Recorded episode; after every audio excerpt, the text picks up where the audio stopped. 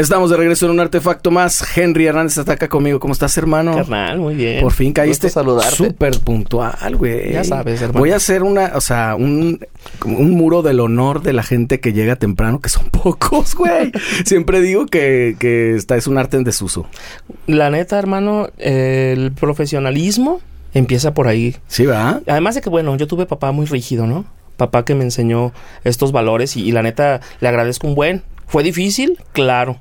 Claro, sí, sí Pero sí, sin dudas, creo que conoces mucho de la personalidad de los humanos en base a su personalidad. Es tomarte en serio y tomar en serio a la otra persona, ¿no? El tiempo es, además el tiempo es lo más valioso que tenemos, es lo único, güey, el dinero y esas madres valen madre. El tiempo, güey, no lo puedes comprar. Exacto. Al final del día podrías dejar todo lo que tienes, casas y propiedades, por estar un día más con tu familia, Ah, ¿no? Exactamente. Y hay pelis de ese pedo, ¿no? Así el valor del tiempo y la pero solo lo vemos hasta un momento ya más, más, eh, sí, con alguien enfermo o con alguien que ya no está. Puta, güey, un día con mi abuela, güey. Claro, ¿no? Y luego, considerando que tenemos todos la agenda súper llena, a veces no nos damos tiempo de hacer cosas para nosotros, ¿no? Porque estamos atendiendo clientes, pacientes, de la tocada, esto y lo otro. Y dices, bueno, pues si hubieras, hubieras llegado a tiempo, hubiera alcanzado a dormir temprano para el día siguiente rendir y así. Pero muchas gracias, hermano. Un placer estar aquí. Ah, No, no, pues el placer es mío. Oye, ¿siempre en el reggae, en la música, o te empezó a gustar otra cosa?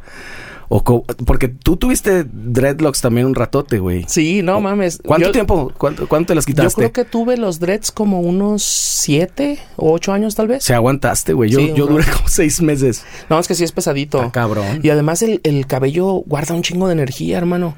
Yo no lo había, nunca lo había experimentado como tal. Eh, cuando me quité los dreads, no nada más fue quitarme cabello y peso, ¿no? Porque además son pesados y grandes. Exacto. Eh, se van como cosas, como pensamientos, como energía. Es una cosa muy, muy interesante el cabello. Pero fíjate que en temas musicales, no manches, yo le he explorado desde bien chavo. Yo me acuerdo haber empezado mi primer cassette que yo elegí para comprar así fue uno de Michael Jackson, ¿Cuál? el Bat. Ah, Bat, ya, claro. Ah, sí, yo Tú eres del primaria. 81. Uno, 81. Full ochentas, entonces. Sí, no, a mí me tocó una de las mejores etapas de la música, yo creo, hermano. Sí. Y como mi hermano era más grande un año, él todavía, eh, él, era- él es muy musical también. Conseguía que el cassette de R.E.M., de Madonna. Entonces yo desde sexto de primaria escuchaba todos estos cotorreos y de alguna forma siento como que pone la vara alta a nivel, a nivel musical. Ese disco de Bat es buenazo, ¿eh? Sí, buenazo. El otro día, eh, justo en el programa que te estaba contando, hicimos, dedicamos el programa a Michael Jackson. Fue súper difícil porque es hora y media. Y, güey, pon las canciones más representativas. No Está bien, manches. cabrón. Alguien de ese tamaño, pues, ¿no? Y pusimos varias del Bad. Y yo, fíjate que no lo consideraba tan importante en mi vida. Y dije, güey, tus Crecí todas, con cabrón. eso. Ajá. O sea, como que yo creía que el thriller era más importante. Pero no, güey. El Bad también. A mí Man in the. Mirror y The Way You Make Me Feel. Hay varias que están matonas, güey. Chingonas. Y luego el disco de, de Dangerous, que también para mí fue otro. Ya más noventas, ¿no? Simón, 89, por ahí Por creo ahí. que. Ahí fue como... Fue cuando vino a México el güey. Yo fíjate que no, ni me acuerdo. ¿No? Estaba chavo, pero no, no me acuerdo. Me acuerdo que el güey volaba con su mochila de, de Pepsi, ¿no? Sí. como con los jets y todo este cotorreo. Sí, que, que se aferró a Pepsi pues, a pesar del accidente que le pasó Ah, así en los ochentas que se quemó así las bueno ya nos hablabas de Michael pero digo un poquito para contextualizar el tiempo que te tocó a ti musical entonces eso fue lo que te alimentó durísimo Y también eh, con la llegada de las tortugas ninja, yo escuché a Yo era Miguel. Ángel, ¿tú quién eras, A huevo, mi Miguel Ah, Ángel. huevo, come pizza, come pizza. De hecho, tengo unos chacos en mi casa, güey. y fui a ver la película nueva porque sí, la neta sí soy fan, sí, me gusta, güey. sí a huevo Y la neta es que con la llegada de, de Vanilla Ice también fue para mí una revolución, bro, ¿eh?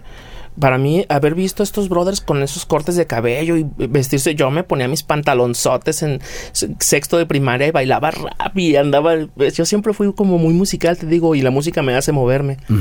Me acuerdo que en la esquina de la casa había una bandita de covers y yo me asomaba por una ventanita así de morro. Yo te, te hablo, no sé qué edad tienes, nueve, ocho años, y me asomaba y estaban los güeyes, una guitarra blanca Ah, rompiendo el silencio. Y para mí era pff, mind blowing. Y yo decía, esto en algún momento lo voy a hacer. Y, y siempre estuve como con ese viaje. Y resulta que un día en la bohemia, ya sabes, mi papá tenía sus amigos que se juntaban en la casa a agarrar la peda. Entonces, el hermano de mi papá tocaba la guitarra. Tres, cuatro de la mañana ya estaban los zombies por todos los sillones y así. y yo me acuerdo andar de desvelado después de jugar fútbol hasta las horas de la madrugada. Ya todos metieron a todos los morros y como mi papá tenía fiesta, pues chido. Me metí y estaba una guitarra de palo, ¿no? Una, una acústica. Y me senté y estaba ahí picándole. Y mi tío me dice, apréndete esto. Y me enseña din din din din din din din din din din din. Es un riffcito nada más. No, hombre, yo me volví loco. Me acuerdo cómo se sentía en el pecho la, la guitarra, cómo se sentía la vibración. Quedé enamorado del instrumento y me la dejó unos dillitas. Cuando regresa por la guitarra, uno o dos días después, le dije, tío, préstamela más, enséñame algo. Y me dijo, ¿neta te gusta? Sí. Y me explicó el círculo de Do mayor. Ajá. Y me dijo, mira, este es el círculo de Do mayor y con esta se canta eh, si el reloj, qué tal canción. Me dijo, y las letras pregúntaselas a tu mamá, ella se las sabe. Pues ni un mes y yo ya estaba tocando y cantando. De lo que yo llegaba a la escuela y me pegaba. Pues lo hambriento que estabas, ¿no? De que sonara algo. Y descubriste esto de que, güey, sí suena. Sí, Sí puedo hacer una canción yo. Sí, eso es lo mágico, así cabrón de la música. ¿Y eso fue tu acercamiento? ¿Entonces, ¿Ocho o nueve años? No, yo creo que ya tenía como un 11, 12. Ok. Y por ahí de los 14 empecé como empiezan la mayoría de los tapatíos o como en mi generación a tocar. Mi jefa llegó y, oye, en el templo dijeron Ah, claro. que van a enseñar a tocar guitarra a los que quieran venir al, al coro. Busca primero el reino de Dios. Ándale, pura de esa, ¿no? Bonito, güey. Y aparte ahí encuentras el ensamble. Exacto. Ahí encuentras como, como ese... Escuchar esta- las voces, Claro. armonías, ¿no? Y acompañar ya que si el panderito, y ya me pasaban la clave, a ver, toca el tiempo, ¿no? Y ta, ta, ta, y órale. Y ahí empezó todo el- la revolución interior y sale el disco de Metallica, el negro, y ahí, ¡pum! Nothing Else. Matters.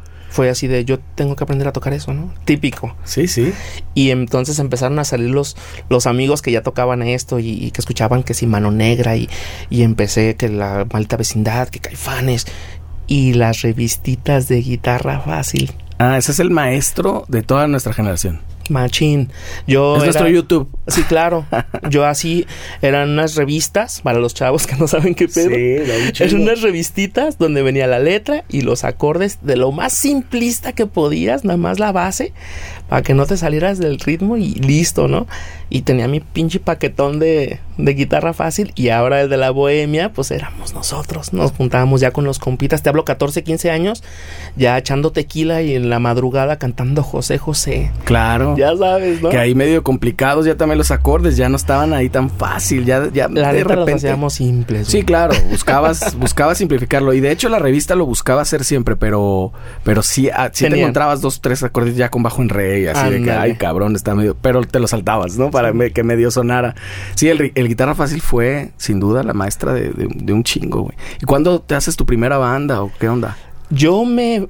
Estaba yo en la prepa y había una bandita que se llamaba... Ay, ¿cómo se llamaban estos carnales? Creo que se llamaba Bruja Bizarra. Y después se cambiaron el nombre a Muxica y después fueron Funky Monkey. Órale. Si los ubicas, sí los ubico, sí. Luis Cerecero, Iván Cerecero y el Tubis, ¿no? Yo tuve la gran fortuna de que cuando me mudo del, del retiro, que es donde yo crecí, cerca del, del Panteón de Belén, al Estadio Jalisco, caigo a una colonia donde hay un chingo de músicos. Sí. Un chingo de músicos. Y entonces yo me juntaba con puros brothers que siempre traían o su guitarra o- y había cuartos de ensayo cada otra cuadra. Y entonces para mí era maravilloso salir a cotorrear, "Ah, voy a cotorrear. Y me iba a un cuarto de ensayo de una batucada, de una banda de rock, de una banda de punk, de esto y de lo otro.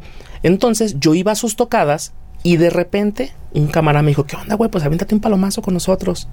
Uf.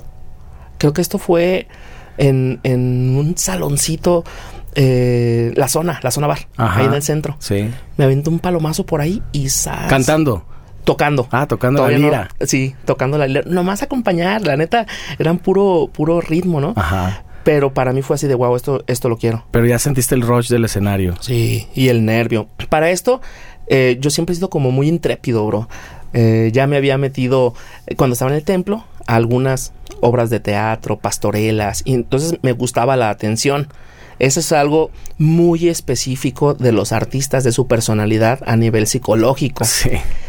Le pasa mucho a aquellos artistas cuyos papás están o muy ocupados o tienen muchos hijos y entonces hay un bebé por ahí que necesita la atención de los padres y como no lograron tenerla, buscan la atención de otras formas. Se hacen comediantes, se hacen muy dicharacheros. Y yo tenía todo ese pedo. Pero también fuera del escenario, o sea, eras así en... Sí, yo creo que sí. Eh, de... de... hecho, lo he trabajado mucho, carnal, porque es, es muy feo llegar a las fiestas y ser protagonista todo el tiempo, ¿no? Querer hablar, robar la palabra. Es, es, algo que es incómodo para otras personas y cuando me hice consciente eh, empecé a no ser así porque no se me hace chido. Uh -huh. ¿Sabes? Sí, pues yo no, yo no lo siento tanto, o sea, sí, sí me identifico con eso en el escenario, sin duda, me encanta la, la atención, pero en general, por ejemplo, eh, socialmente, así en una fiesta y eso, si, si no conozco a nadie, no, güey, sí me gusta medio pasar desapercibido.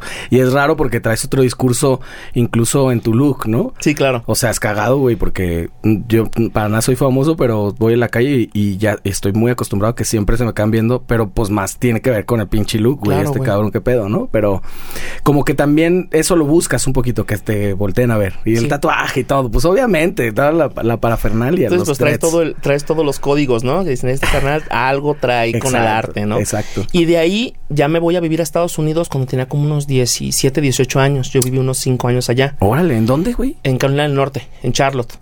Y cuando me fui para allá, unos compitas chilangos tenían una bandita también y me empecé a juntar con ellos y ahí yo ya exploré un poquito más pero ¿Qué, ahí qué no años estás hablando? yo creo que 2000 es Ah, ok, pues ya estabas 2000. grande, ya, o sea, ya, sí ya, ya andaba mayor de edad y todo. sí ya había terminado la prepa ya había terminado la prepa 18 19 años por ahí Ok. pues me voy para allá y empezamos ya a cotorrear con la bandita. Entonces ya puedo comprar, como trabajaba allá, me pude comprar una guitarra eléctrica, un ampli. Y ahí empezó todo el business. Y ¿Sí sentiste que se ganaba distinto que acá? Ah, es, es mucha la diferencia. Pero la diferencia creo que es... am, esos carnales son especialistas en encharcarte con créditos. No les da miedo. Tú puedes llegar como... Bueno, en aquel entonces, no sé ahorita, ¿no? Tengo rato que no voy. Pero en aquel entonces podía ser inmigrante, lo que fuera. Con tal de que tú te llevaras las cosas, te decían, sí, sí, sí, fírmale aquí.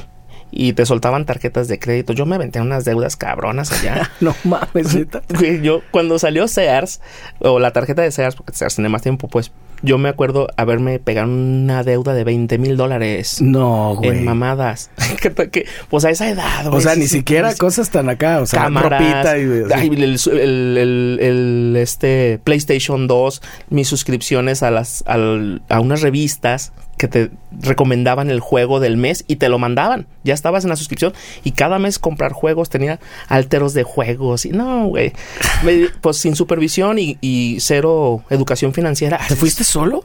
No, primero, bueno, me fui con la familia y luego se sepa- nos separamos, yo me fui a vivir solo, digo, nos separamos, ellos se regresaron, todo siempre bien, pero sí estuve viviendo solo un tiempo allá, Órale. este, y allá fue cuando empecé a conocer otra música, el nu metal a mí me pegó, boom, a mí me encantaba Metallica hasta que conocí a System of a Down. Para mí fue así de, ¿qué es estos gritos? Claro. ¿Qué es este pedo, no? Y me emocionaba machín. Yo en aquel entonces yo traía la greñota y anduve como, eh, pues vestida de negro. Me encantaba ir a los toquines de metal mexicano. Me los chuté de transmetal. Eh, me, me chu- Pues ya sabes, toda esa, toda esa generación yo iba muchísimo. ¿Había muchos latinos, muchos mexicanos?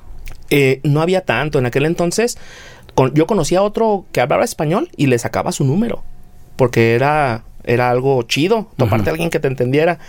Pero yo corría con la virtud de haber estudiado inglés desde muy chavo. Entonces yo el inglés lo mastico bien desde morro. Ah, sí. Sí. Eso, ese lado no te costó trabajo. No, para nada, para nada. Realmente yo desde los 13 o 14 años yo ya hablaba inglés. De hecho, yo fui traductor para, para mi familia que nos íbamos de viaje en el coche y era así de, oye, pregunta, ¿dónde está la presa? y yo así de, ¿cómo se dice Oye, ¿y presa? cómo, ¿y cómo aprendiste, güey? ¿Con Pues, clases y así? Sí, pues ya ves la generación esta de aprende computación en inglés, que es el futuro. Eh, claro. ¿Te acuerdas, no? Que Bueno, era como una pinche El inglés sí, pero la computación, güey, es ridículo. Yo también estuve en clases de computación, pues nada, güey, te estrellaban Windows MS2. 92. Pues sí, así no, yo, yo me fui más lejos, cabrón, sí.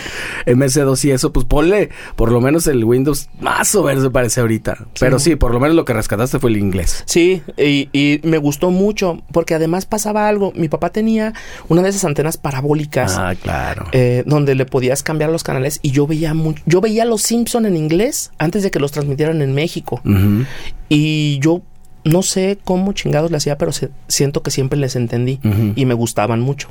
Entonces para mí no fue el, el tema de la comunicación nunca fue una bronca. Y estando allá eh, en muchos de los trabajos que tuve eh, aprendí a vender tomé muchos negocios muchos eh, trabajos de ventas y esto pues genera no la, la capacidad de vinculación con el humano y empezar a aprender a, a, pues a compartir los beneficios y estas cosas Claro. y esto, con el tiempo, eh, me regreso a México y empiezo a trabajar en una transnacional justamente en inglés.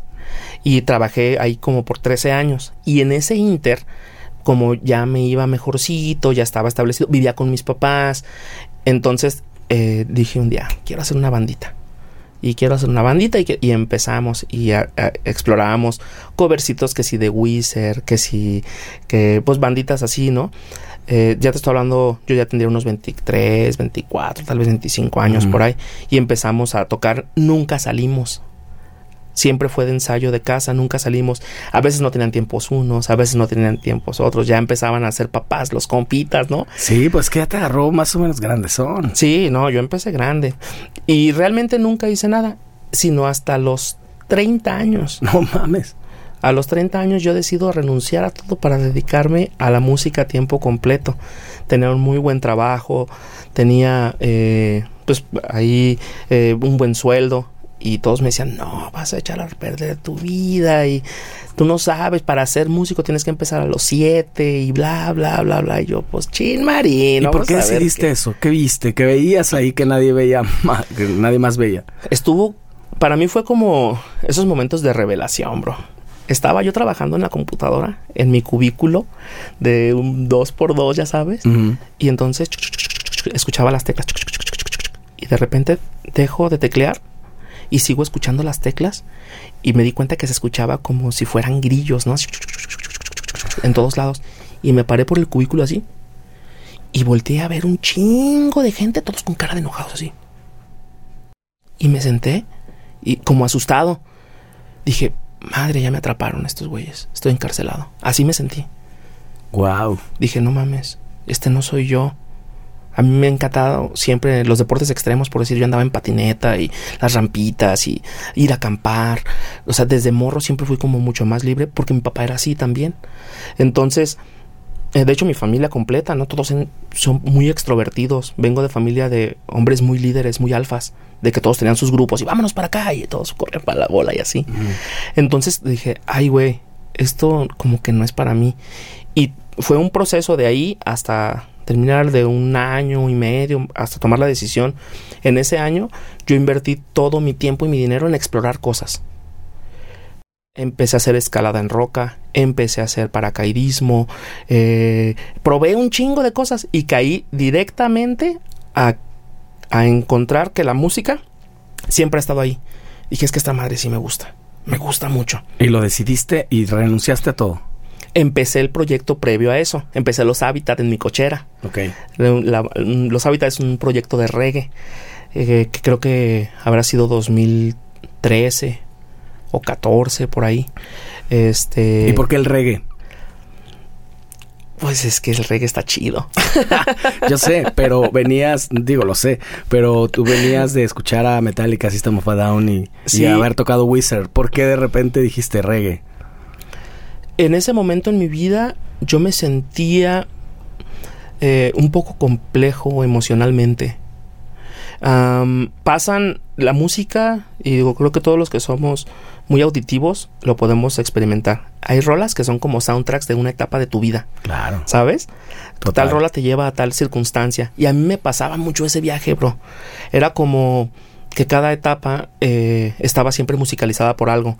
Y entonces el reggae fue esta música que en- me entendía muy bien en este necesito sentirme más pacífico, necesito sentirme más tranquilo, mi vida está como muy alterada, como eh, yo, eh, uno de los grandes trabajos en mi vida es la contención de, de, la, de la ira. Yo era muy explosivo, vengo de familia muy explosiva también, papá que no se podía controlar, eran chingadazos y ya sabes, Claro. eh, que también tienen su, su belleza, el- el- vivieron circunstancias así de complejas, ¿no?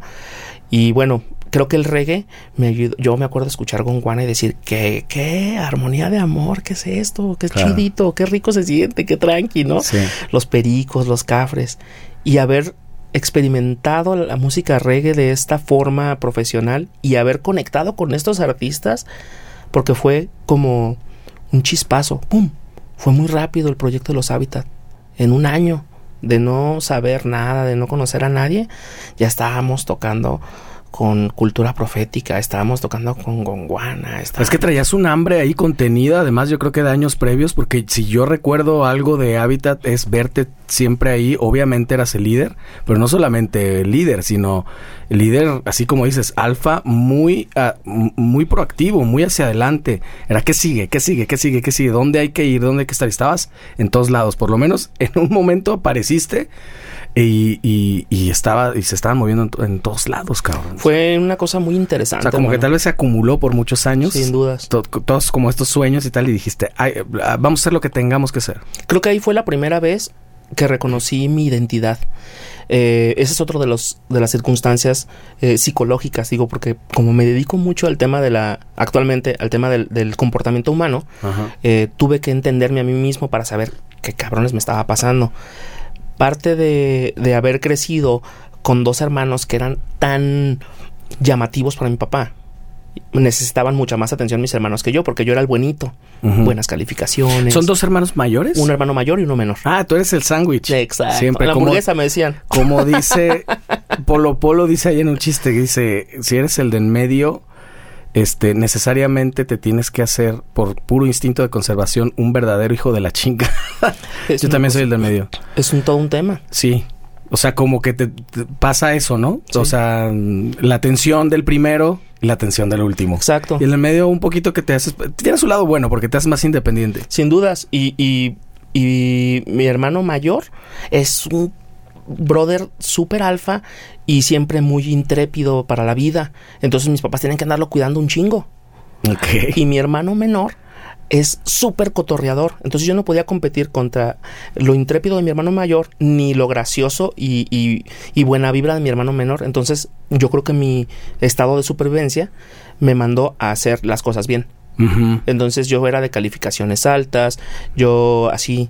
Entonces era lo que, lo que yo Eras entendía. eh, tú eras todo bien. Sí, Henry, todo bien. mis papás nunca tuvieron pedos conmigo, o sea, yo realmente sí cotorreaba y me salía así, pero siempre era así de que ya es tardezón, ya me voy. No te metías en pedos. Nah, siempre fui como muy tranqui. Ok. Entonces no te hiciste un hijo de la chingada, al contrario. No, no, pero creo que interiormente, como lo que te decía, yo tuve que trabajar mucho esta ira reprimida.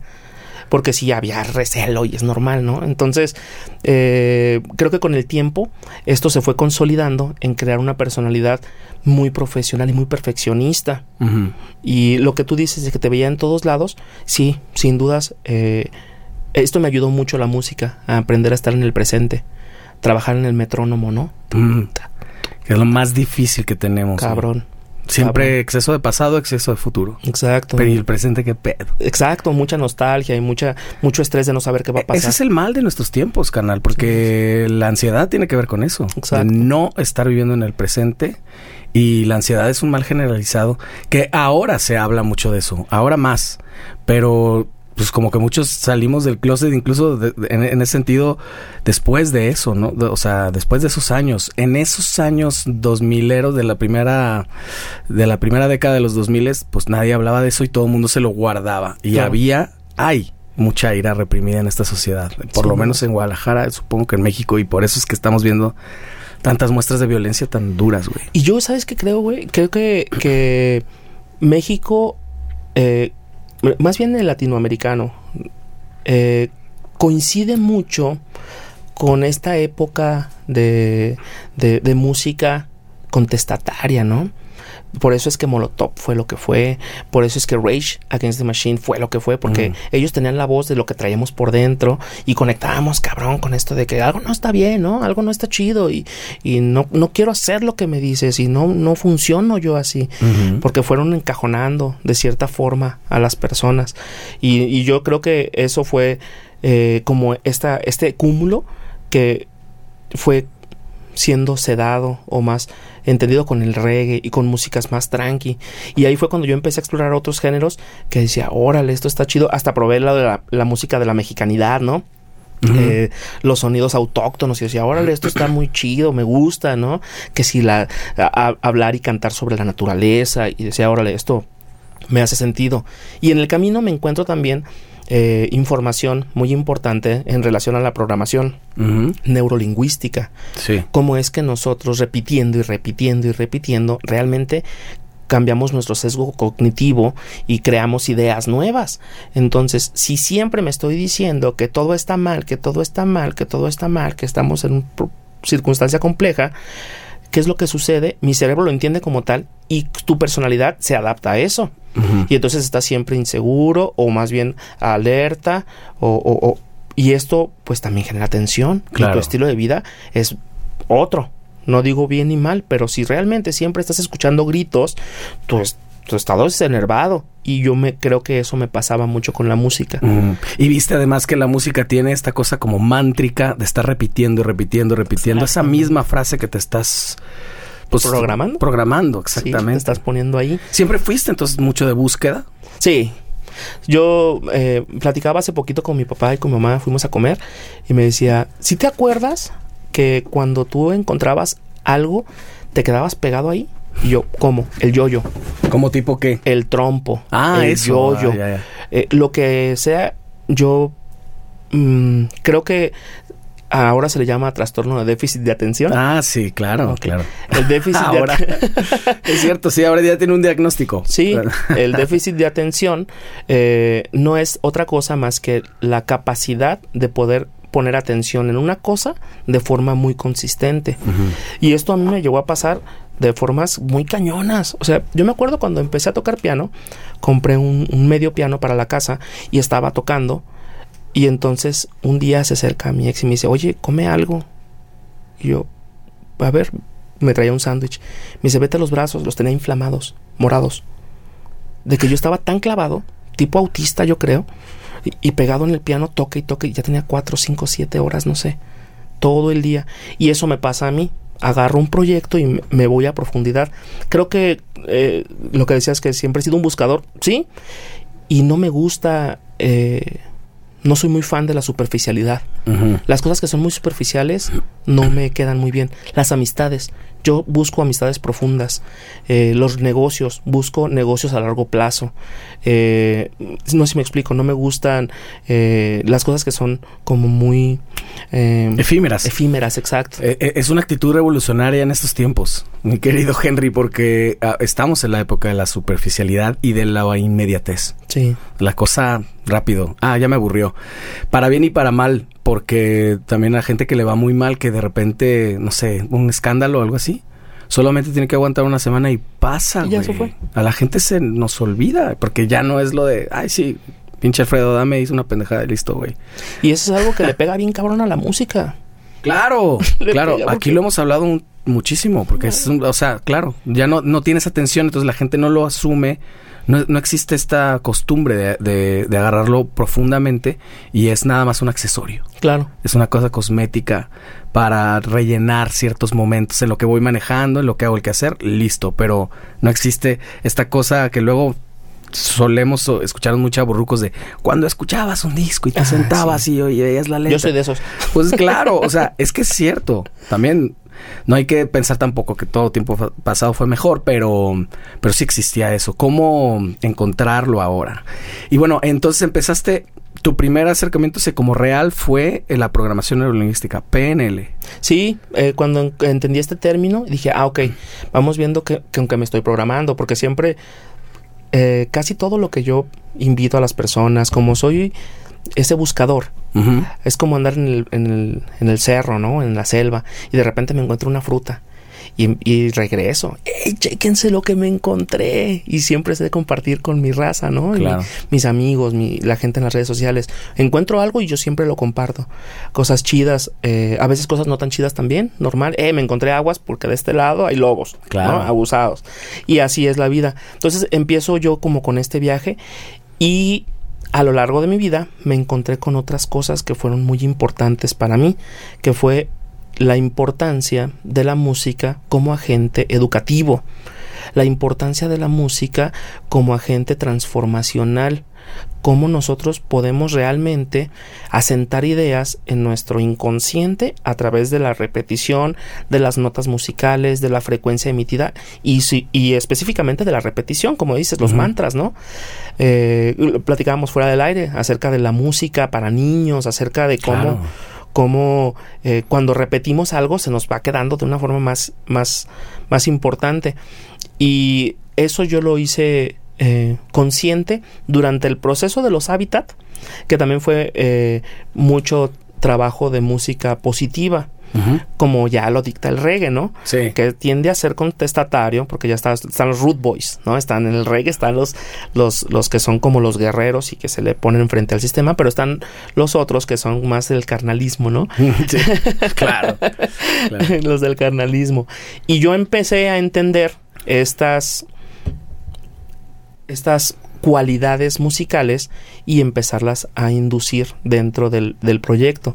Eh, eh, también tuve la, gran oportunidad de trabajar con gente maravillosa, que son eh, amigos muy queridos, todos ellos, desde el Sombras, ¿no? Que fue para mí fue mi gran maestro. Cuéntame eso, ¿cómo me, me, ibas a contar algo y te dije, no, no, no, espérate, deja que empezamos a grabar? ¿Cómo fue que lo conociste a Sombras? ¿Cuál fue tu acercamiento con Gran Mama? Que yo estuve en esa banda por varios años y, eso, güey. ¿Cómo, ¿Cómo terminó haciéndote o ayudándote a hacer un disco? Estuvo bien chido, güey. Haz de cuenta que cuando yo estaba explorando justamente que qué, onda con lo de la música, eh, yo me metí a internet y dije, ¿cómo hacer una banda profesional? No mames, así tal cual. Sí, güey, porque yo no conocía a nadie, no sabía nada. Yo solamente sabía que me gustaba la música, había visto alguna que otra bandita de covers, pero yo decía, es que estos brothers van para otro lado al que no es a donde yo quiero ir. Claro. Yo quiero ir a las masas. Y, y decía, busca un productor. Y yo, ¿qué es un productor? ¿Qué significa esta palabra? Entonces, bueno, que yo tenía 30 años, ¿eh? o sea, yo estaba en, yo era eh, un empresario, más bien un empleado hecho y derecho de corbata, traje, tiempo completo en la oficina. Pero estuvo chingón que hubieras tenido que hubieras encontrado la humildad de decir, bueno, no sé, lo voy a investigar ah, desde cero, cabrón. Sí, sí, justamente. Y entonces se busca un productor y yo, ¿qué es un productor? Y ya empecé a ver, ah, es una persona. Y me encontré una descripción por ahí en la página de Billboard que decía, el mejor productor va a ser alguien que ya cumplió sus sueños profesionales, que está dispuesto a ayudar a un amateur y que cree y confía en el, en el artista. Ese va a ser tu mejor productor. Dije, ah, huevo, no conozco a nadie.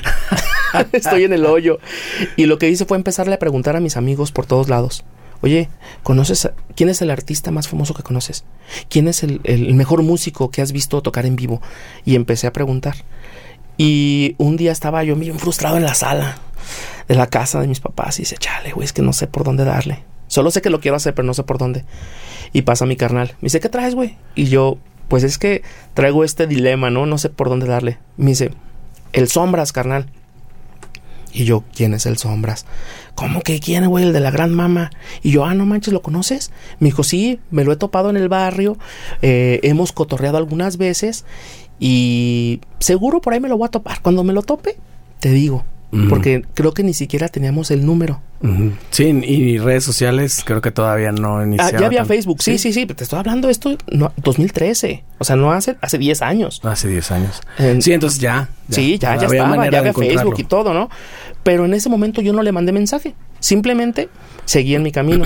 Entonces, hacemos eh, unos pininos para traer a Rico Rodríguez a Guadalajara. Y bueno, en ese cotorreo conozco gente del Monte Bong. Y, oye, pues que va a haber una posada. eh, en la casa de uno de ellos, allá por Los Ángeles de Año, de qué lado, una, una, una terraza, y ahí vamos, ¿no? Me colé. Literalmente yo no tenía que estar ahí porque era una, una posada para músicos. Y dije, pues voy a ir a ver qué onda. Y conseguí quien me invitara y me colé. Fum. ¿Solo? No, iba con otras personas, no me acuerdo quién me invitó, la neta.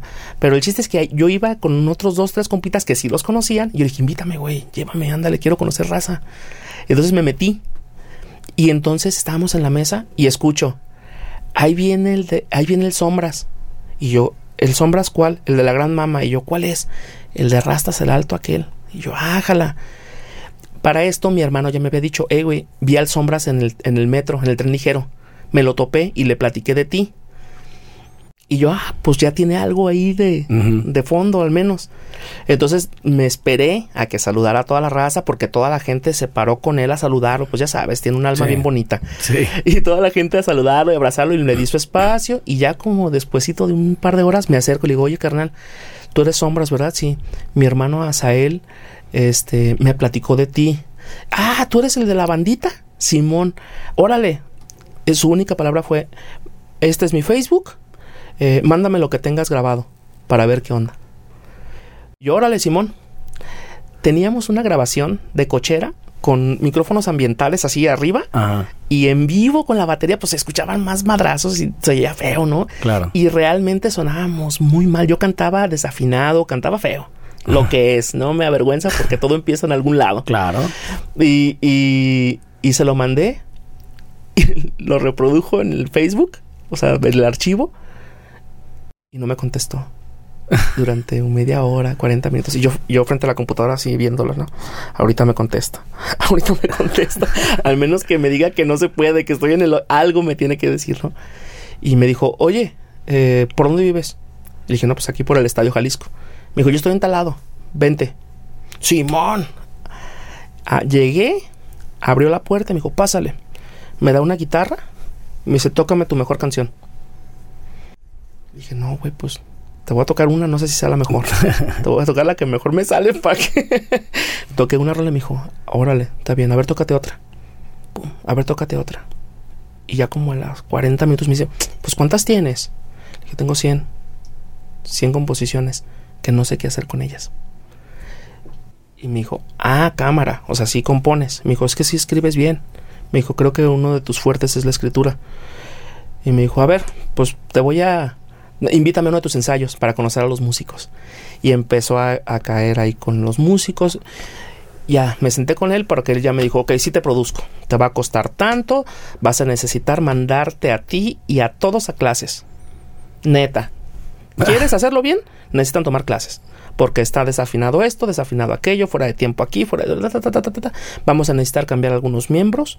Eh, está muy verde fulano, está muy... Y tú ya quieres un disco, pues no pueden ni grabarlo. Lo que es.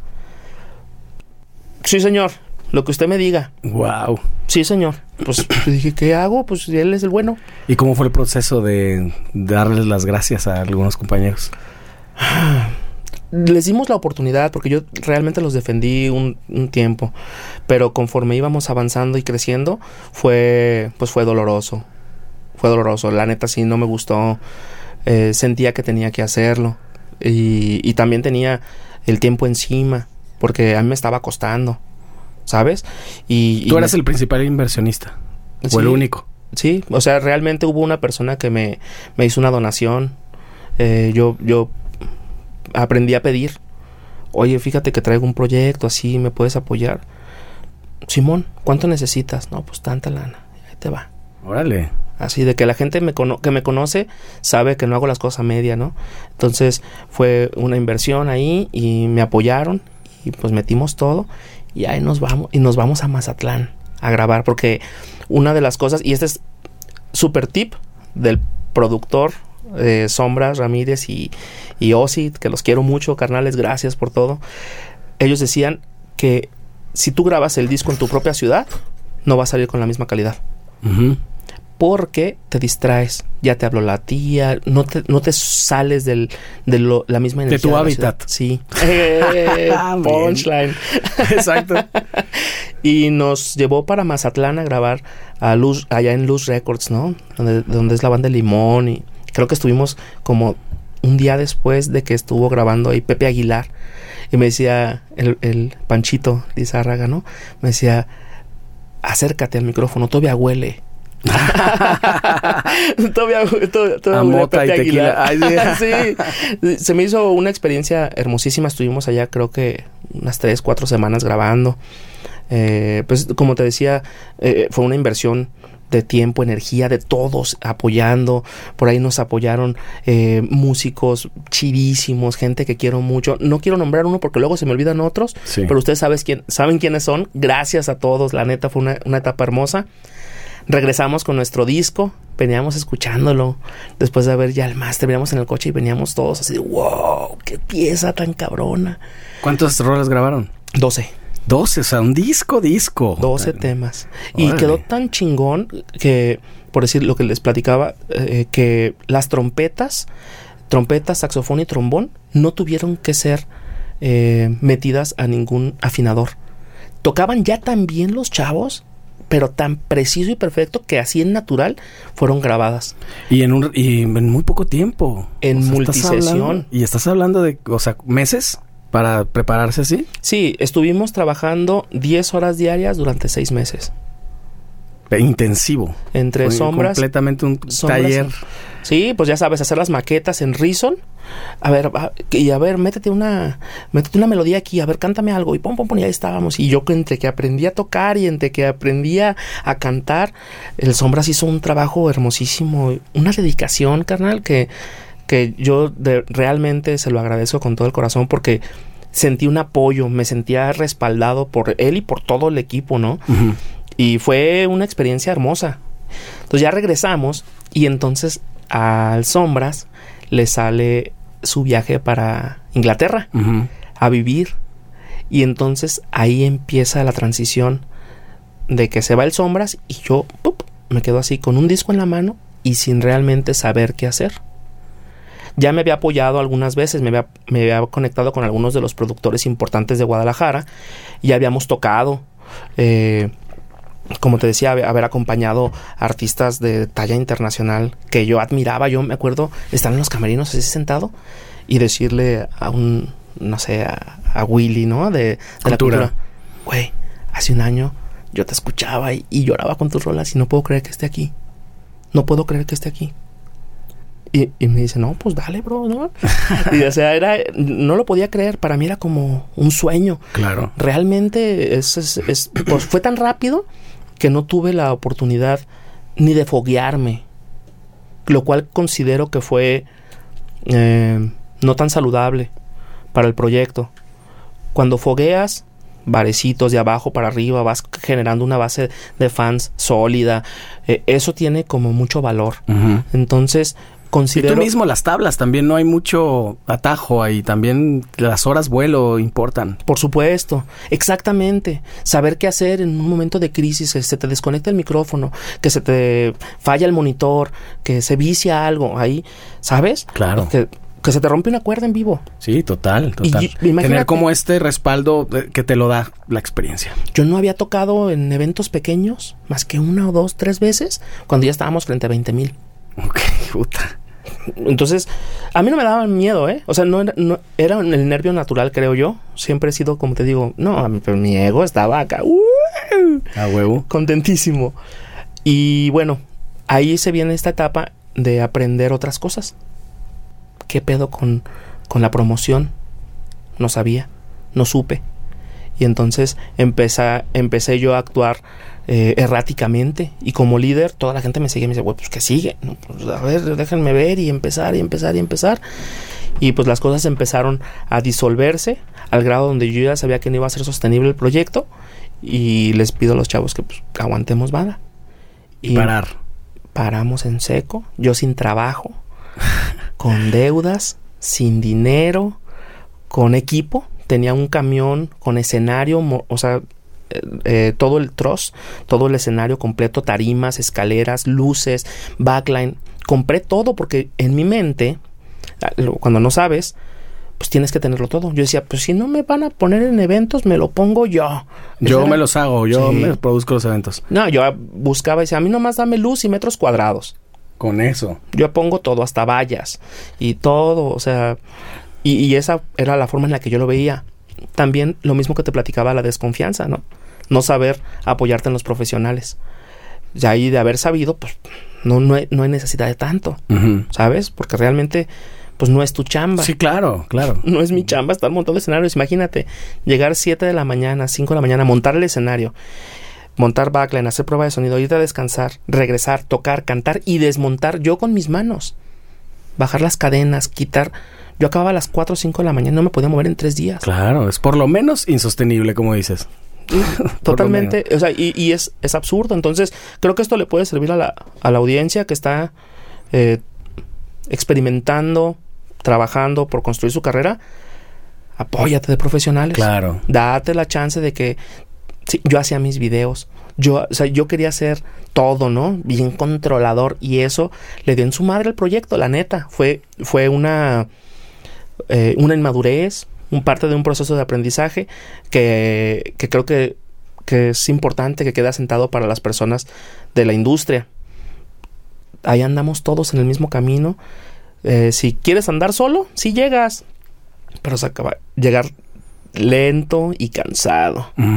Pero si te apoyas, llegas más rápido, menos cansado y con más gente. Y Claro. es otra experiencia. Pues bueno, lo, lo aprendiste. Tal Ah, vez sí. un poquito tarde, pero lo aprendiste. Y de ahí que, eh, en- pues sigues buscando. ¿Y tu búsqueda te lleva a dónde? De ahí, eh, pues andaba yo ya medio para abajo, ¿no? Medio deprimido. Sí, y güey. chale, ¿y ahora qué sigue?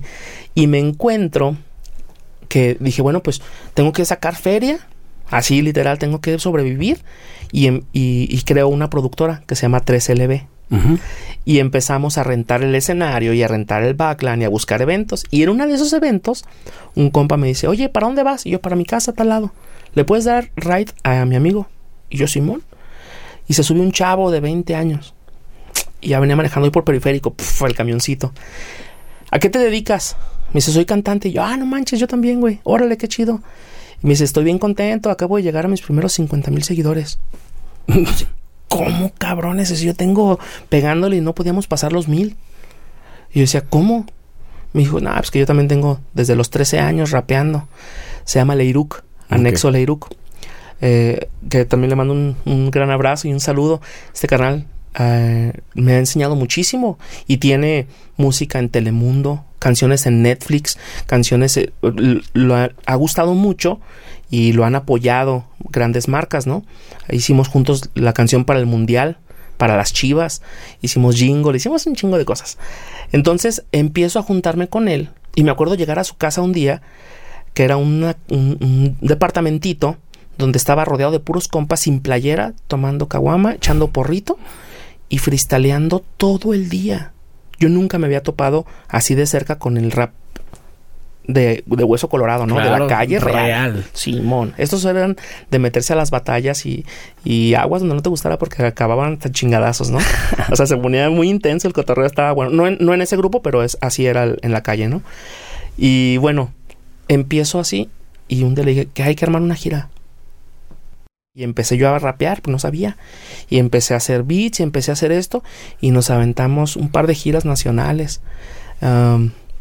Creo que visitamos el primer año, en 2016, como 20 ciudades, una cosa así. Le dimos toda la vuelta a la República. Wow. Ahí te aventaste como Henry, ¿o qué? Henry Hernández, ahí empieza ya el proceso así. Y otra vez aprendí otra cosa nueva. Que me acuerdo haber llegado un día después de la gira, pues con el dinero y así. Y me sentía como que dije, ay, esta trae una energía. Me acuerdo haber visto al público y el público eran todos así como enojados y "Ey, que no sé qué. Y el rap es muy eso también, ¿no? Y yo decía, ay, me estoy comiendo toda la energía y toda la frustración de estos carnales. Está chido para desahogar, pero yo no, no me sentía tan cómodo en ese ambiente porque yo no soy, yo no soy así, pues, yo no soy el malito, yo no soy, y como que hasta lo exploré, ¿no? Para, ser- yo me puse más rudo también para ver qué pedo, para conocerme. Claro. Y en ese proceso, pues fue que me di cuenta que tampoco era por ahí. Y me vuelvo a salir de todo esto. Para esto, Porque te fue bien. sí, Por lo menos Sí, económicamente fue Sí, bien. Sí, realmente. ¿Y te iba bien en el escenario y eso? Sí, Sí, me acuerdo, fue la primera vez que yo llegué a Tijuana y tenía fans. Órale, cabrón. Así, a Tijuana, yo decía, güey, ¿cómo chingados llegar aquí? Que a Henry, que me pedían las rolas, que las cantábamos y se las sabían. Yo en mi vida, o sea, con los hábitats no tuvimos esa oportunidad. Fíjate. Porque fue muy efímero.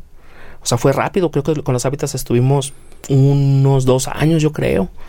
Y pasa esto y digo, no, tampoco. Necesito conocerme más teníamos nueve estudios de grabación, patrocinadores, que hacíamos muchas cosas, teníamos muchos conectes y creo que de cierta forma también mm, darme cuenta, yo defraudé a mucha gente en decir, carnales, no me siento chido con esto.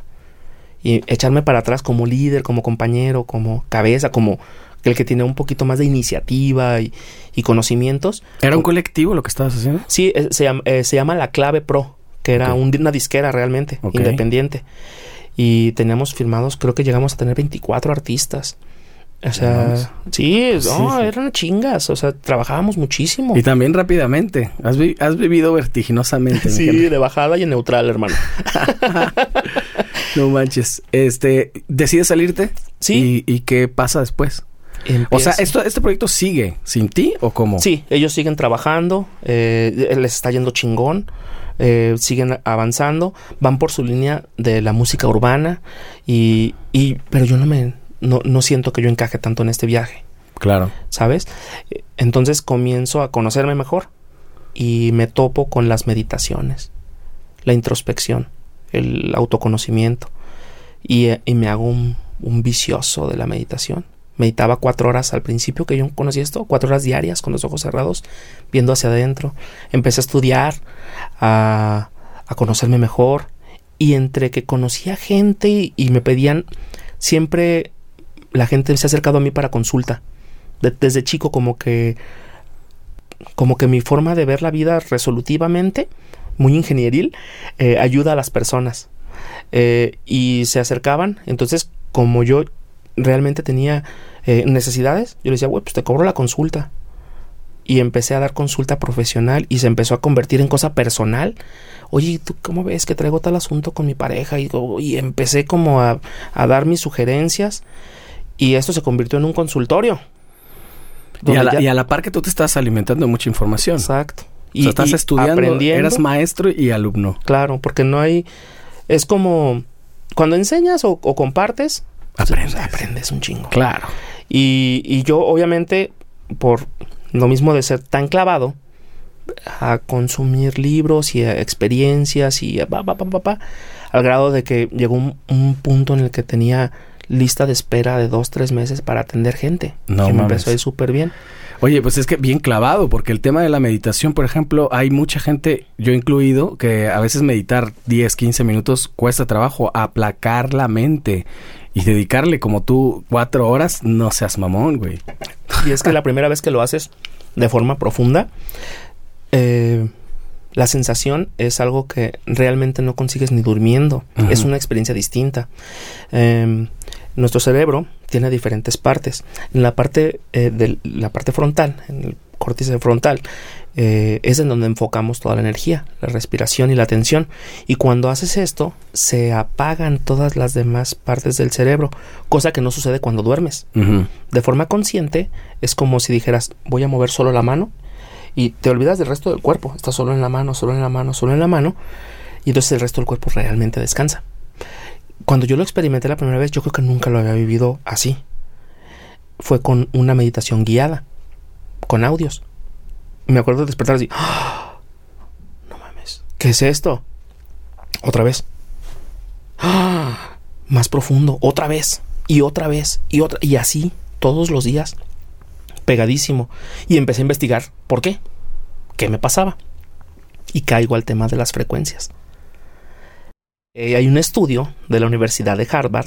Bueno, realmente es una persona que es egresada de Oxford, el doctor David Hawkins, que hace unos ah, estudios para comparar los pensamientos con frecuencias. Y entonces, actualmente ya sabemos cómo es que un cerebro que tiene vergüenza, por decir, vibra en 20 hercios. Si ahorita en el podcast, no sé, yo te bajo el short, tú vas a sentir vergüenza y tu cerebro emite una frecuencia de 20 hercios. ¡Pum!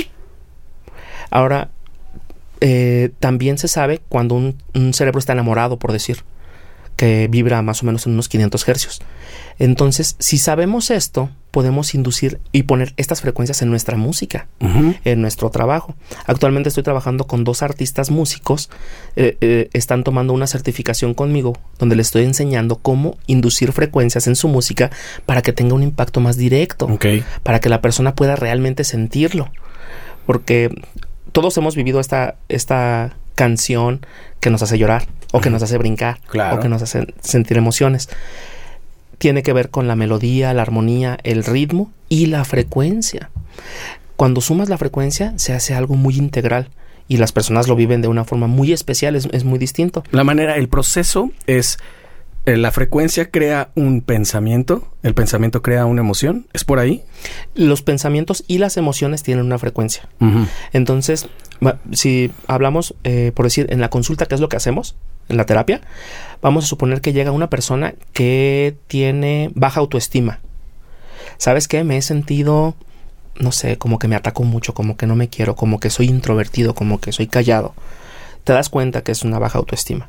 Entonces, nosotros ya sabemos cómo es que un cerebro funciona cuando tiene una estima alta. Tenemos unos aparatos que se llaman inductores de frecuencia ósea. Ponemos al paciente en la camilla y estimulamos todos sus sentidos, el aroma visual, y con este aparato se lo ponemos en el pecho. Lo que hace es enviar las frecuencias a través de la masa corporal hasta el hueso, que es la columna, y entonces toda la columna vertebral, hasta los dedos de los pies y el cráneo, empieza a vibrar en esa frecuencia, que es el equivalente a lo que la persona necesita, amor propio. Entonces se convierte algo como una, como si fuera una psicología inversa, donde la persona después de estar ahí se levanta sintiendo ese amor propio, esa autoestima, y con el ejercicio constante de esta terapia, las personas empiezan a tener cambios en su personalidad bien o interesantes. sea, empiezan a desarrollarlo solo. Eh, eh, eh, es como ponerle flotadores a alguien. supuesto. Y luego le quita los flotadores y ya puede flotar por sí, por sí mismo. Y aparte nosotros lo combinamos con nuestros ejercicios de meditación para enseñar a la persona a, hacer esta frecuencia con su caja torácica a través de la frecuencia vocal. O y como nuestro pecho vibra nuestra to- toda nuestra sangre todos nuestros músculos se enteran de esta frecuencia y te hace sentir de otra forma de una forma mucho más eh, conectada con aquello que buscas. Empiezan a actuar de esa forma. sí. Tal como si fuera realmente, o sea, es, es un, digamos, es una sensación o un pensamiento o una emoción eh, artificial en cierto punto. Es pero, inducida, eh, inducida, eso es lo que estaba buscando. Bueno, artificial sí, pero eh, ha- hace que el cuerpo mismo lo empiece a desarrollar, que se empiece a acostumbrar a eso. Sí. Que probablemente, que a lo mejor hay muchos casos en los que ni siquiera, nunca lo había sentido su cuerpo. Exactamente. Esa- o sea, nunca había vibrado así. Exacto. Justamente eh, empezamos con esto hace tres años y en el 2021. eh, y fue como... Para esto yo ya había dado terapia acústica de- desde antes, eh, con aparatos eh, arcaicos como el cuenco tibetano, que es un, es un tazón de siete metales que tiene una baqueta y cuando lo suenas genera una vibración como si pasaras el dedo sobre una copa con agua. Claro. Ah, Esa frecuencia, esa vibración se puede medir. Entonces la empatamos con las frecuencias cerebrales y buscamos los cuencos específicos para esto. Y, y esto yo lo hacía ya desde antes y veíamos muchos resultados, pero no fue hasta que encontré una tecnología que lo hacía por mí y empezamos a hacer pruebas. No manches el, el apoyo que ha sido para las, para las personas. Mis mismos pacientes me empezaron a decir, oye, este, yo quiero dar esto, ¿cómo le hacemos? Y empecé a desarrollar una, una certificación y en los últimos, en el último semestre por ahí, hemos abierto cuatro consultorios aquí en Guadalajara y uno en Canadá. No mames. Sí. Oye, eh, eh, ¿certificación ante quién? Nos, mira, estamos haciendo la certificación. Ahorita, como es una pseudociencia, igual que tantas, estamos llenando toda la documentación necesaria para COFEPRIS. Realmente estamos empezando. Lo que piden es, es- es altísimo. La certificación es un certificado que nosotros hacemos realmente para decir, ya tomaste las horas, es la, te- la- toda la teoría y puedes dar la terapia. La terapia se puede dar bajo diferentes regímenes eh, profesionales. Tú puedes desde sacar una licencia como masajista, como spa y puedes dar este tipo de tratamiento mientras logramos desarrollarlo. Pero esto es algo que puede tardar muchísimo. Sí, sí, sí. Simplemente la psicología es una pseudociencia. Todavía no está comprobado como ciencia. Por eso no pueden medicar, ¿no? Y es un, es, exacto, es un, es un viaje largo. Eh, si lo quieres ver, es como una, ah, una meditación inducida con aparatos y realmente los resultados son impresionantes. De hecho, te voy a invitar, hermano, para no, que lo veas. No, pues es que yo ya soy tu cliente, güey. Desde que ahorita que todo tu, tu paciente, quiero decir. Sí. Desde que me lo estás platicando, me lo estás vendiendo bien chido. Pero además, entonces, ¿eso cómo, cómo lo llevas a la música? A la par. O sea, digamos, tienes tu consulta y este rollo, pero aparte estás produciendo música con otra gente, pensando desde, o sea, diseñando las canciones. Por supuesto desde estas frecuencias. ¿Y cómo es? O sea, es cambiar la tonalidad tal cual. Yo la hice en la mayor, no, güey. Si quieres esto, más bien va a ser un fa sostenido. Sí, eh, justamente. ¿Es por ahí? Eh, eh, tiene que ver con la nota, sin dudas, pero con las herramientas, cuando tú bajas la frecuencia tiende a hacerse más grave. Entonces no metemos todas las notas graves, metemos algunas notas algunas frecuencias. Muchas veces es hasta ruido blanco. Le bajamos y lo ponemos de fondo o lo convertimos en parte del beat. Claro. Al ritmo presente. Exacto. Y buscamos que también se sabe el ritmo cardíaco, por decir. Si quieres que la persona esté en una en, en, un estado de tranquilidad, la canción la hacemos a unos 60 BPMs 60, 64, por ahí, bajito, despacito, y le metemos esas frecuencias, le podemos meter eh, a lo mejor sonidos del corazón, trum, trum, reales, descargados, tomados. Entonces utilizamos todos esos estímulos y la persona empieza a caer en un estado de relajación bien cañón, que nosotros lo hacemos en vivo. Okay. Los viernes de 8 a 9 tenemos unas meditaciones instrumentales con el grupo de frecuenciólogos con los que trabajo y también nos han estado invitando a muchos lados. Acabamos de estar en Cámara de Comercio, en la Expo Guadalajara, eh, estamos ahorita cerrando pláticas con el TEC para dárselo al alumnado, que es un grupo, es un espacio grandísimo, porque creo que estamos parados sobre algo que no se ha explorado. claro. Estamos parados sobre algo que se sabe que funciona, pero realmente nadie lo ha profesionalizado y nosotros estamos haciendo este esfuerzo constante por eh, compartirlo con las personas al grado de que ahorita en octubre es el mes de la salud mental. El mes de la salud mental, eh, nosotros lo estamos aprovechando para regalar consultas en nuestros consultorios para que la gente lo pruebe. Entonces, si me permites a la audiencia. Por favor, por favor, aviéntate. Quieren probar, tienen ahí algo atorado. Y te voy a decir como más o menos qué tipo de personas son muy aptas para esta, esta terapia. Personas que tienen altos niveles de estrés, personas que están pasando por algún duelo, ansiedad, depresión, eh, trastornos del sueño, aquellos que se quieren acostar a dormir y la mente no los deja porque están todos activos, este tipo de padecimientos son muy, son, son muy dolorosos para el estado emocional. Eh, cuando andas muy tenso porque es que no sé cómo voy a pagar, es que no sé, andas con estas cosas, eh, funcionas mejor relajado. Ya me gusta pensar que somos como la gallina de los huevos de oro, ¿sabes? Que si no estás bien, no estás, no estás tranquilo, no vas a producir. Claro, hay que generar las condiciones para, porque la, la capacidad o el potencial está, pero a veces mm, pues no cuidamos nuestro cuerpo lo suficiente. Y la deuda de sueño es una deuda que nunca terminas de pagar bien. Claro, ¿no? Y está comprobado que, que los efectos a largo plazo de no dormir bien, Alzheimer, eh, así padecimientos cañones eh, cerebrales, neuronales, emocionales, psicológicos. Entonces, pues si a alguien le gustase eh, probar, conocer sobre esto, no tiene ningún costo tu primer consulta, es totalmente gratis. Manda un mensaje, voy a dar mi número. Sí, échalo. de, todas maneras dejamos todos los links, pero da tu número, ah, échale. 3311 44 7263.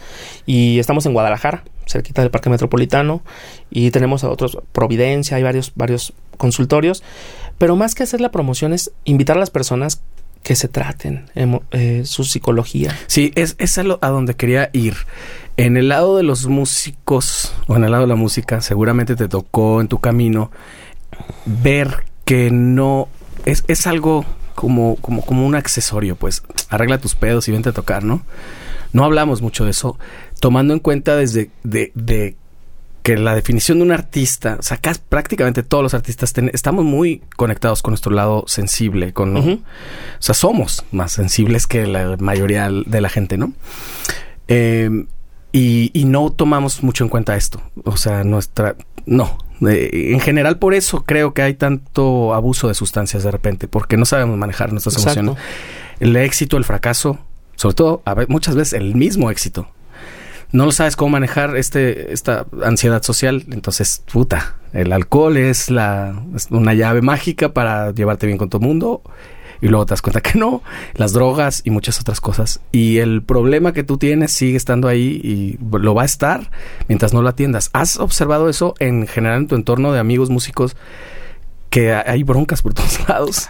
Por supuesto. cabrón. De hecho, es un tema que va más allá de lo músico. Eso es, un tema social, sin dudas. Eh, cómo está construida la sociedad.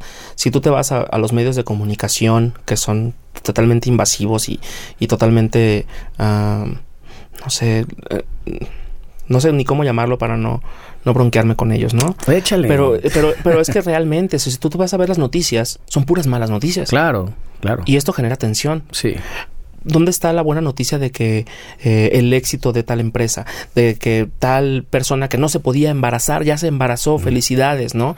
Este tipo de cosas. Pues que en general pienso, perdón, el morbo tiene que ver con lo negativo. Y pues si no vende lo otro, pues lo que quieren es que la gente esté pegada al noticiero viendo fulano, fulano. Digo, además, nuestros tiempos dan para un chingo, ¿no? O sea, ves los descabezados y ves, o sea, bultos de... Es una cosa espantosa y horrible, pero creo que tienes razón en el sentido de que no, el enfoque también es como solamente suceden esas cosas, pues. O, gran parte, digo, no, no, no lo es todo, ¿no? Y de repente ves alguna noticia que dices, órale, pero es, es como comerte algo que es comida chatarra porque tiene dos gramos de proteína. Exactamente. estás comiéndote un chingo de cosas que te, hace sentir estresado y tenso. Y ah, como que la estabilidad emocional y, reconocernos eh, emocionalmente, sin dudas es un, es un trabajo de todos los días. No, no se, nunca se acaba. Yo ah, todavía octubre, noviembre, diciembre del año pasado cuatro o cinco meses, eh, eh, estuve en un proceso terapéutico constante de estar con terapia y hasta me di la oportunidad de probar por primera vez en la vida el, medicamento psiquiátrico para ver de qué se trata, para conocerlo. ¿Cómo te fue? a mí en lo personal no es algo que yo recomendaría. No, ni yo. Y yo también estuve ahí. Da, sueño. Me fue muy mal. Distrae. Eh, desensibiliza. Es una cosa extraña. Funciona te voy a decir cómo funciona, creo yo, mi experiencia. Un paciente que necesita terapia psicológica verbalizada con un especialista de la salud mental tiene esta necesidad de verbalizar sus abusos de infancia, lo que le sea que les haya pasado. Pero la persona tiene una personalidad evitativa. No pueden comunicar. ¿Por qué? Por lo que sea, ¿no? El medicamento les ayuda a bajar estas barreras para entender mejor. Y está padre. Creo que la frecuenciología, que es como nosotros llamamos a nuestra terapia, es la alternativa al medicamento psiquiátrico. Es un agente de apoyo para todos aquellos terapeutas de la salud mental. Imagina que llega una persona con el psicólogo y está muy alterado y no puede ni hablar lo pasas a la frecuenciología, se, recuesta, se relaja y entonces ya puedes tener esta conversación. Claro. O al revés, llega como llegue y, toma esta eh, terapia que es muy explosiva en la cual el paciente soltó, lloró, gritó, todo esto que es muy necesario para el ser humano, no lo puedes mandar así a su casa. Entonces lo pasas por un proceso de frecuenciología con, con frecuencias justamente le ayudas a relajarse de forma muy directa, entonces ya lo, tranquilizas, lo mandas a casa con su tarea y así. Creo que esto es algo que se puede hacer de forma muy natural. Creo que nosotros ya lo traemos como humanos. Sí. ¿Sabes? Creo que antes pues no había tanto estímulo, no había tanto coche, no tanto letrero, tantas luces. Salíamos ahí cuando éramos, no sé. Eh, pues ni siquiera te vayas tan lejos. Vamos a pensar en un pueblo. Ah, exacto ¿no? Te sientas en una piedra a ver los arbolitos y eso ya es un trabajo de relajación emocional. Transcurría tu día así, más contemplación y sobre todo más reflexión. Exacto. Porque ahora justo yo en terapia lo he platicado, eso es que no estamos hechos para eso, es estímulo todo el tiempo. Ahora, si yo te, te- te estoy esperando, me esperas poquito, voy a, ir- voy a agarrar el teléfono mientras, o sea, ni siquiera me quedo esperando. Mm, Esos vacíos nos, nos ponen ansiosos. Necesitamos cubrirlo con algo, con un meme, con alguna pendejada, pero, pero es necesario el momento de que te pasaron cosas y necesitas aterrizarlas, ¿no? O sea, eh, eso como ¿cómo se dice eh, en tu en tu cuerpo? Como absorberlas, pues, sí, ¿no? sí, metabolizarlas. Exacto. Sí, sí, sí. Incluirlas a tu, a tu psique. Ajá. Incluirlas a tu estilo de vida. Y pues eso es lo que estamos haciendo, carnal. Ahora, eh, los eventos de meditación, ahí es donde también hemos encontrado cosas súper chidas, colaboraciones interesantísimas. Colaboramos hace poquito con un señor que se llama Ananda Budi y Durga. Estos seres hermosísimos que conocí por ahí en el camino eh, han andado, son representantes de la música tradicional china de sanación, es una línea súper específica y contacté con ellos, le dije, oigan, pues vénganse a cantar para nuestra comunidad. Digo comunidad, pero no es una secta, ¿eh? así suena porque, ay, perdona. No. Eh, Nuestra comunidad es como la banda que nos juntamos, porque somos grupos ya grandecitos, o sea, ya los viernes ya juntamos 30, 50 personas y ya estamos como creciendo constantemente, porque la gente viene y tiene esta experiencia de respirar profundamente mientras estás escuchando música y cantos con decretos, me amo, me apruebo, yo puedo, yo suelto. eh, amor propio, eh, soltar cosa de papá, soltar cosa de mamá, y empezamos a trabajar todos. La gente conecta impresionante. Eh, muchos se quedan dormidos y hasta para despertarlos después es todo un viaje, ¿no? Sin asustarlos. Está muy chido, porque la frecuencia, como nosotros ya sabemos específicamente qué frecuencia vamos a poner para que su cerebro se, se relaje. Trabajamos con artesanos para hacer especi- eh, instrumentación específica. O sea, es- estamos trabajando eh, en la colorimetría, en el aroma. Está muy chido. No, eh, eh, eh, insisto que es revolucionario. En un mundo con tanto ruido y con tanto exceso de pasado y de, pre- y de futuro, estar pensando en el presente y, güey, está bien cabrón y Está qué bien chido. chido. Yo creo que eh, pronto eh, es- hemos estado platicando en ya eh, grabar, grabar en estudio. De hecho, te voy a buscar para que lo hagamos aquí contigo. Hagámoslo. Me encantaría que, que sea aquí contigo. Chingón. grabar los, eh, la- las sesiones porque no lo tenemos ni grabado. Todo empezó en la sala de la casa. Iban mis compas y lo hacíamos porque pues para nosotros era un viaje, era como ir a pistear. Claro. Era nuestro tipo de fiesta. Eh, ¿Qué onda? ¿Nos pegamos un fiestón? Simón, sácate los cuencos, sácate los tambores, sácate la guitarra, cerramos los Porque, ojos. fi- porque finalmente el resultado es prácticamente como de droga. Exacto. Y quieres volver a acudir a ese lugar porque te da una... O sea, eso es lo que busca uno Exacto. finalmente en una droga. La sensación de bienestar. Que es completamente artificial la droga porque te viene con una factura después Física. la resaca y esta cosa que es inversamente proporcional. La seguridad que te dio la cocaína o alguna cosa así, Claro. te la arrebata completamente en la resaca, ¿no? Cabrón. Al día siguiente andas todo cucaracha, ¿no? Y se siente horrible. Exacto, y ahí en- empieza el círculo vicioso horrible del que, de que muchos no pueden salir. Y luego quieres buscar la misma sensación que viviste la primera vez y ya no se puede. No. Porque tu cerebro se empieza a hacer, a, a acostumbrar, ¿no? A, ser inmune cada vez más y necesitas otra dosis más fuerte y otra dosis más fuerte. Y eso es lo que pasa con la medicina psiquiátrica, men. Yo creo que te haces inmune y al rato necesitas más. El argumento de muchos, y lo, y lo entiendo porque yo he pasado por ahí, es yo no, yo no segrego esta sustancia, necesito que sean externamente. Punto. Si no la segrego, la necesito por fuera. Está bien, es un argumento válido. Pero, ¿qué vas a hacer? Siempre vas a necesitar entonces ir incrementando tu dosis. Y hay gente enganchada, enganchada a esa, a esa medicina que no puede salir, cabrón. No manches, es- está bien cañón. A mí me llegó mucho paciente que tenía la necesidad de dejar el medicamento. Me dijeron, es que yo ya para dormir me tengo que tomar medio clonazepam diario. Diario. Diario. Y, y- y se olvida que son medicinas que tienen una temporalidad corta. Hay que tomarlo en, en casos específicos por tres meses. Hay gente que tiene 10 años tomándolo. Y lo maravilloso, ya sé, güey. No, ma- imagínate tu cerebro cómo va a andar todo acá. Lo maravilloso de la música, ¿no? Lo maravilloso del, del instrumento, lo maravilloso del canto, lo maravilloso de, de, de poder conectar con algo que es tan natural como nuestra propia voz, porque la música no es eh, una canción, ni es Mozart, la música es nuestra armonía interior. Es mucho más, es natural, viene predeterminado. Exacto. Es nada más reencontrarlo. Y por eso encontramos la belleza ahí, porque nos encontramos. Sí, fíjate que es algo interesante, y voy a hacer un paréntesis con el tema de los mantras. El cerebro humano reconoce como bello aquello que le cuesta pocas calorías. Ok. Chécate qué interesante está esto. ¿Has escuchado esta canción? Que es reconocida como la canción más famosa de la historia. Ajá. Tin, tin, tin, tin. Ajá, claro. Tin, tin, tin, tin, tin, tin, tin, tin, tin, tin, tin, tin. Tin, tin, tin, tin, Quinta tin, tin. sinfonía. Exacto. Pero si te fijas, es solo una frase. Tin, tin, tin, tin. Y nada más la mueven en la escala. Es una misma frase rítmica. Es la misma frase, pero la recorren en diferentes. Es tan intuitiva para cualquier ser humano que todos la reconocen como bonita, porque no les cuesta calorías al cerebro. Mientras más compleja sea la canción, tiende a ser un reto. Hay algunos que somos, eh, no, nos gusta el reto. Nos gusta la música compleja y estamos escuchando 16 octavos de pedacito así, ay, ¿qué es esto? ¿No? Y lo disfrutamos, porque entendemos y disfrutamos la complejidad, pero el 99% de los humanos les gusta la simpleza porque no les cuesta trabajo. De ahí que el reggaetón, de ahí que las músicas muy repetitivas, si te das cuenta cómo se están recortando las canciones. Esta vez- Sí, brutal, güey.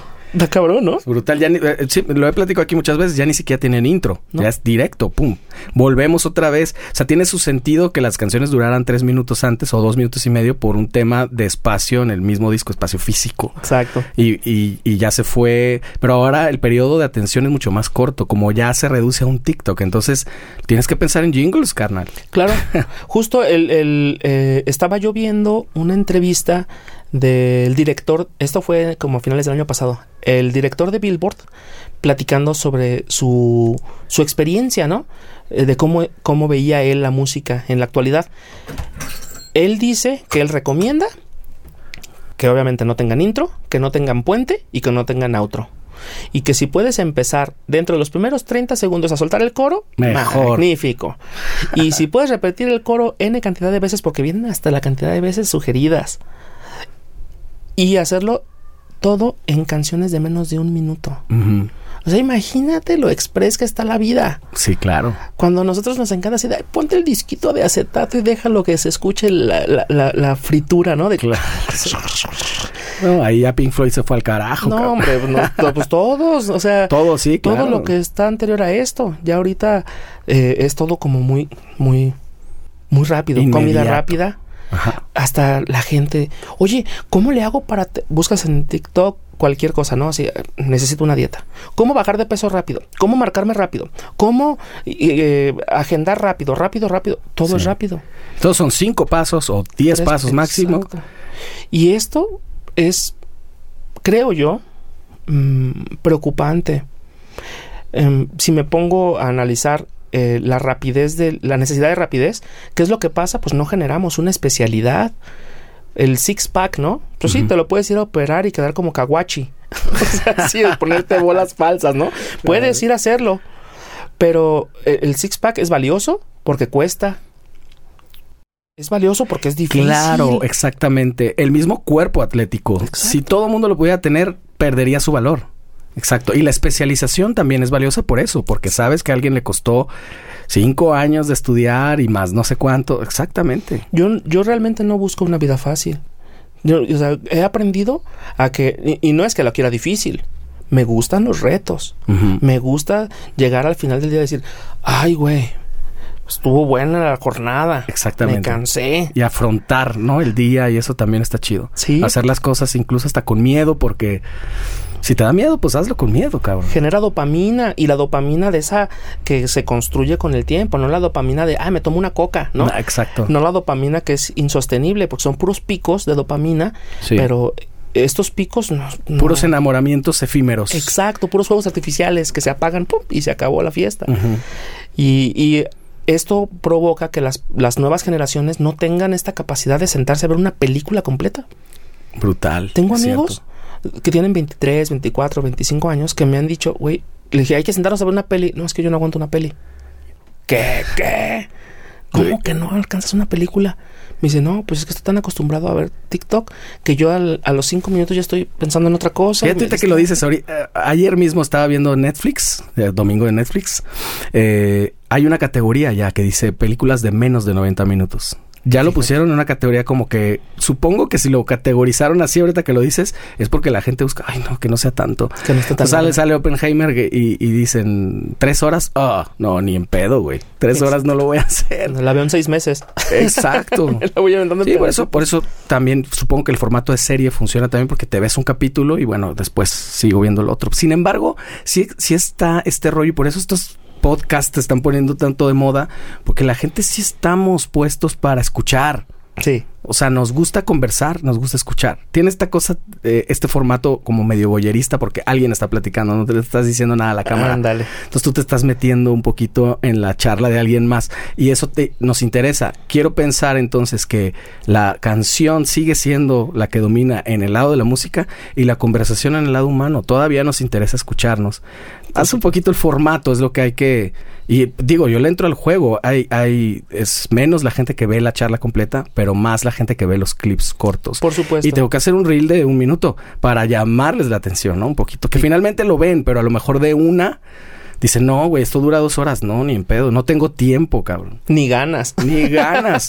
que todos estos gadgets y estas cosas deberían de darnos más tiempo. Por y ahora tenemos menos que en el 94, güey, donde no teníamos como ma- manera de mensajearnos ni nada. Sí, está cañón.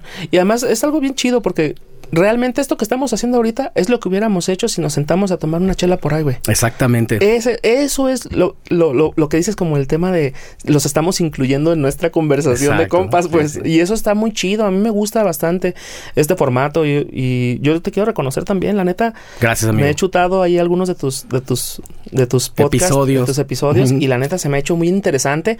Eh, por eso también me animé a, a buscarte y decir, oye, carnal, quiero platicar contigo. Y me dijiste, pero, pero hay que hacerlo en podcast. Ah, pues chulada. Sí, pues es que aquí está, digo, es el pretexto perfecto aparte de sentarnos y como darle una estructura para, porque, y lo mismo que les digo a un montón, hay gente que conozco desde hace mucho como a ti, que creo que nunca habíamos hablado más de 20 minutos Exacto. corridos, güey. Sí, güey. Y es el pretexto, entonces está buenísimo, estamos jugando a, a conversar. Sí, y pues creo que para mandarle un resumen a la gente sobre ideas que, que me llevo de esto, porque esto es algo que creo también es importante. De repente hablamos y como que no, con, no concretamos qué es lo valioso de esto. Sí. Uno, amistades. Lo chido de generar buenas amistades a largo plazo. Am, estamos tan acostumbrados a decir, ah, ya no es mi amigo, pum. Y con un dedazo eliminas de tu vida a un ser humano. Dices, güey, O por lo menos lo silencias, ¿no? Que esa cosa también no pasa en la vida real. ¿Cómo silencias a alguien, güey? sí, le pones la, la cortina y ya, no me hables. Eso es algo que, que no se daba. Antes era de, bueno, ¿qué pasó, güey? ¿Qué Claro, claro, pues. platicábamos, ¿no? Eso es importante. Eh, creo que para eh, a nivel industria, a nivel música, eh, a- mejorar, adaptarte o morir, ¿no? Em, hacernos conscientes de, de cómo es que está avanzando. Por decir, hace poquito platicaba con un artista emergente que se llama Jara que yo lo quiero mucho, es un artista que creo que tiene mucho potencial y se los recomiendo. Eh, tiene una canción que se llama Somos Iguales, chéquenla ahí en YouTube. Me gustó mucho cómo lo hace, es un, un rapero con mucho talento. Y platicaba con él y yo le decía que creo que la industria va a evolucionar. Y me decía, ¿cómo? Porque él estaba en un plan, está en un plan de, de, de sacar videos y así, largo formato. Le decía, yo no haría eso si tuviera que regresar a la música. Si tú vas a invertir N cantidad de miles de pesos en hacer un videoclip completo, yo preferiría invertir esa cantidad de dinero en hacer canciones cortitas de 30 segundos, realmente eh, aprender a hacer jingles súper corto, super cortitos, videoclips verticales para redes sociales, pero que sea el videoclip completo En 30 segundos, la rola completa. Sería algo que sin dudas la gente va a conectar. Sí, sí. Y adaptarte a este tiempo, ¿no? Y creo que como yo lo haría, y este sería algo que sería como de mi cosecha, hacerlo lupeable. Ándale. Ándale. ¿La quieres escuchar más larga? Déjala. Deja. Que se repita. Claro. Pero haces la cancioncita O corta. sea, hay gente que lo está haciendo y están ganando, ¿eh? ¿A poco sí? Sí, sí, Ah, sí. Fíjate, yo pensé que estaba sacando Eh, del, del del- conejo de la- del sombrero. No, no, es que esto, la industria musical y todo este rollo ha- ha- siempre ha evolucionado, siempre, pero ahora está evolucionando mientras estamos hablando, amigo. O sea, está cabrón. Sí, no mames, pues nos tocó cassette, Sí, sí. CD. Pero esos eran muchos años. Lo que cambiaba un Ah, poquito, ¿no? Ahorita está cambiando, te digo, mientras estamos hablando. Pues la inteligencia artificial, Uf, que ya te ponen las, el cantante fulanito que a ti te gusta, cantando cierto tema que a ti te atrae, en cierto género, ya te lo construye y se oye bien, güey. Se oye bien y está en beta. o sea, vamos a ver cómo, a qué vamos a llegar. El año que entra eh, le va a pegar. Sí, sin no- duda saliendo Si no nos sabemos adaptar. Pero por lo pronto sería muy bueno voltearnos a ver a nosotros mismos, ¿no? Eso es lo que sigue siendo el común denominador. Seguimos sabiendo personas y emociones y hay que atendernos, güey. Hay que voltearnos a ver. Estoy de acuerdo contigo. Te agradezco muchísimo tu tiempo, amigo. Muchas gracias por venir. Un placer, Ah, mi hermano. Te iba, te iba a dar. A algo ver, así, el ¡pum! más pandémico. Pero bueno, Henry, seguimos a todo tu trabajo en redes sociales. Invítame, sin duda. Si quieres hacer como otra invitación más, más formal ahorita para cerrar esto. Gracias. Eh, pues sí, eh, échense un ojito a, un, a mis páginas Henry Hernández Oficial y específicamente al tema de la frecuenciología, así se llama, que es el estudio de las frecuencias eh, inducidas al cuerpo. Sabemos que la música puede ayudar a las personas, las frecuencias emitidas con la música pueden ayudar a las personas a mejorar su estilo de vida. Si estás pasándola mal, estás tenso, mándame un mensaje, podemos trabajarlo de una forma natural, sin, ah, sin medicamento. No tiene por qué ser difícil, no tiene por qué ser caro, no tiene por qué ser eh, este proceso que da miedo. No te vamos a, hacer nada que no sepas ya. Es algo que viene dentro de nuestro sistema arcaico, de nuestros remanentes eh, humanos. Y pues gracias, mijero. No, hombre. nada. Gracias, es un verdadero placer eh, poder estar por aquí. Y pues nos vemos a la vuelta. A reconectar, mi hermano. Pues ahí nos vemos. Entonces, muchísimas gracias. Chido. Chao.